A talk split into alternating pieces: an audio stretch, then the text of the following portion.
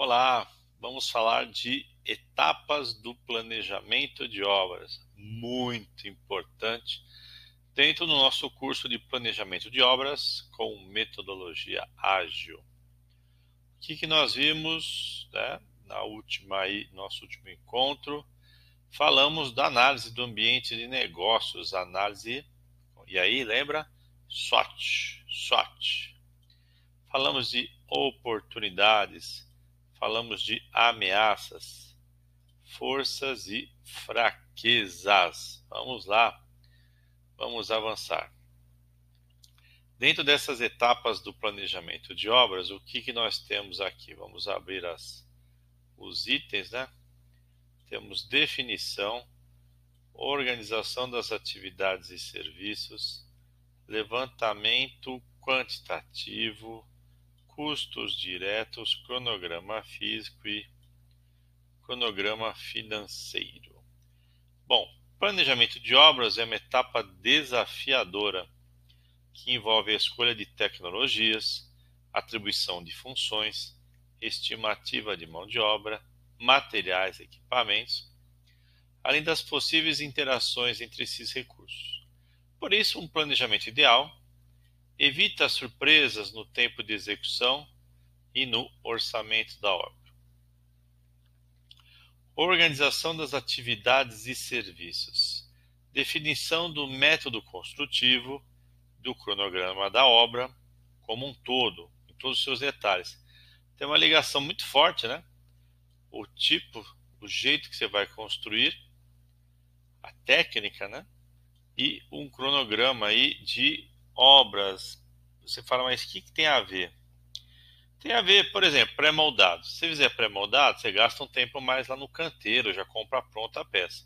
Chega lá, é só montar. É bem mais rápido para uma estrutura. Muitas vezes uma estrutura metálica, né? Ou a maneira como você faz essa concretagem, dependendo do método que você faz a concretagem. Uh, geralmente na parte estrutural você tem várias opções, tudo depende de tempo, custo, qualidade, o desenho da planta. É, também fechamento, as vedações, né, também tem algumas opções. Então lá, né, no planejamento, junto com o orçamento, ao fazer essas escolhas, vocês sabem que vai ter uma questão de tempo, né? Até vou escrever aqui. Cada processo de construção tem um tempo. E isso muitas vezes não dá depois para tirar essas diferenças de tempo na obra. Com o método construtivo definido, é hora de dividir e sequenciar a obra em etapas e tarefas. Então vamos lá.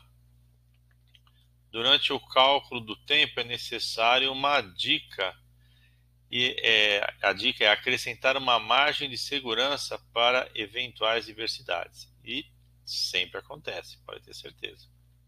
Deixa eu puxar aqui. A criação da hierarquia ainda dilui a responsabilidade e favorece a cobrança por cumprimento de prazos. Aqui você está fazendo todo um encaminhamento do serviço. Quando um acaba, outro começa, ou está acabando, um já vai começando dois, três.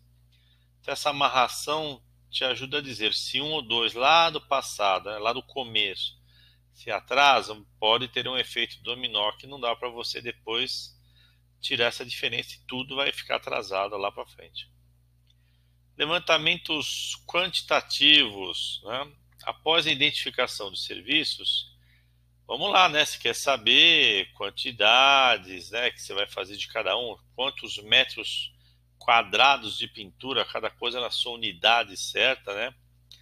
Quantos metros cúbicos de escavação, né? Tem aquela, aquela situação, você tem que ver quantos caminhões, né? Vão ter que ser utilizados para levar para o bota fora todo aquele né, material, entulho, sei lá. Então, levantamento serve de base para tudo, para orçamento, lá no começo, como também durante a obra. Né? Você quer validar aquele número, ver se está certeza. De repente, o projeto mudou um pouquinho. Então, às vezes, até aparecem novos materiais. Mão de obra geralmente é a mesma. Mas o dimensionamento de equipes, o uso de equipamentos, tudo são relevantes.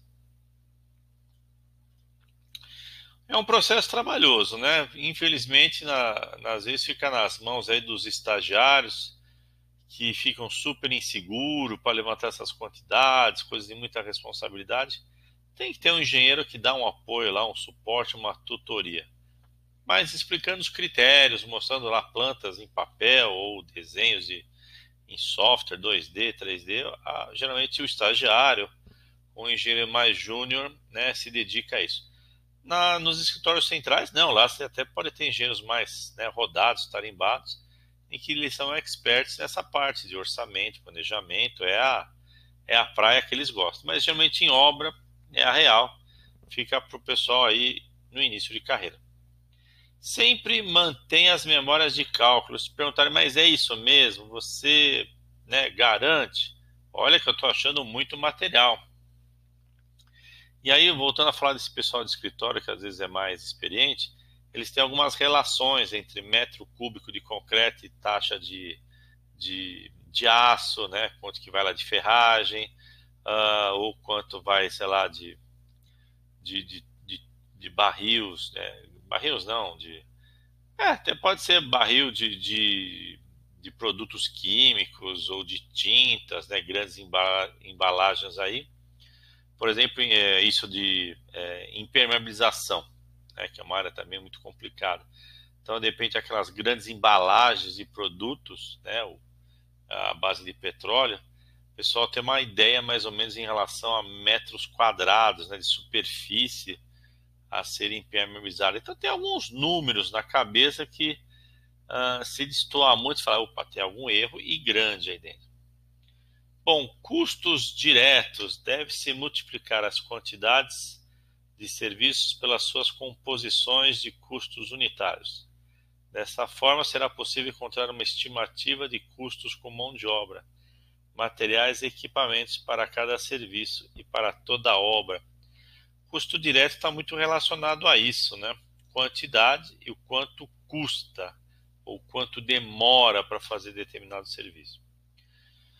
Por isso que com a união de vários serviços que podem se agrupar em atividades, por exemplo, você cria um cronograma, um cronograma de tempo, em que uh, eles, esses serviços vão sendo feitos, né, vão sendo finalizados, entregues.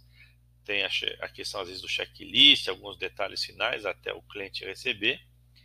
Então, nesse cronograma está lá o sequenciamento lógico. Primeiro vamos começar, sei lá, escavando, depois vão fazer estrutura, depois vão para isso. Depois, geralmente, quando tem a torre lá principal já pronta a estrutura, os serviços meio que se ramificam. Né? Cada área aí vai para um lado, avançando né, na sua trajetória. Então, no cronograma físico, nós temos aqui a, o envolvimento de decisões uh, do que, que a gente vai acompanhar, o que, que é mais urgente, o que, que não pode atrasar. Geralmente é aquilo que está no caminho crítico, né, que é o, é um, é um, caminho que é uma linha que não tem muito supérfluo né, em termos de, de, de, de serviço. É meio que um serviço né, coladinho no outro, tal, tá aquela linha lá que ele chama de uma linha importante aí que não, não pode faltar, né? Atraso, não pode ter atraso, não pode faltar tempo, né? É aquela linha mestra que puxa a obra do começo ao fim, né? O caminho crítico. Uh, cronograma financeiro. Se você construiu, você comprou coisas, pagou, quer dizer, ou não pagou, alguém vai pagar para você, mão de obra, empreiteiro, impostos, tal, tal, tal. Então, o cronograma financeiro é importante, ele está muito atrelado ao que você fizer na obra. Então, por isso, às vezes, sabendo essa ligação, esse impacto do que você está fazendo com o cronograma financeiro, e as possibilidades que a empresa tem, ou às vezes uma pequena empresa tem de tocar o negócio, de repente você calibra, né, ajeita melhor lá os serviços no, no seu cronograma, de modo que o pagamento, como diz, né, fique mais suave, né, algo mais tranquilo de ir se pagando. Né. Bom, está aqui o nosso momento flashcard. Vamos lá aqui, um engenheiro no início da carreira profissional pode atuar no planejamento de obras? Poxa, fantástico, né? Eu passei por isso na minha trajetória, me ajudou bastante. Dá um, uma confiança, né? Porque você planejando a obra, bem depois você vai ter firmeza para executá-la bem, porque você está com a obra aqui, ó. Sim, pode. é, mas é recomendável que ele também tenha uma equipe entrosada e acostumada a realizar obras. Porque muitas vezes aí nesse seu levantamento precisa de uma certa malícia de quem faz obra. Ó, põe tanto a mais, tanto a menos. Aqui tem uma gordurinha, tira. Então isso, ou desse item geralmente falta, complementa. Então fazendo uma conta lá de mais e menos, né? Chega a ser um consenso. Land Construction, construção enxuta em inglês, onde o objetivo é eliminar todos os gastos desnecessários com a obra e maximizar a produtividade da equipe. É o que eu estava falando agora há pouco. Idealizado pela Toyota, né? Toyota veio da indústria mecânica. O Land Construction também busca implementar sistemas de informação e novas tecnologias, com foco na antecipação e prevenção de problemas e surpresas. Então a indústria mecânica muitas vezes né, serve de subsídio teórico para a gente fazer melhor e mais rápido. Tá aí, terminamos mais um aqui com a turma da 2B Educação. Até mais.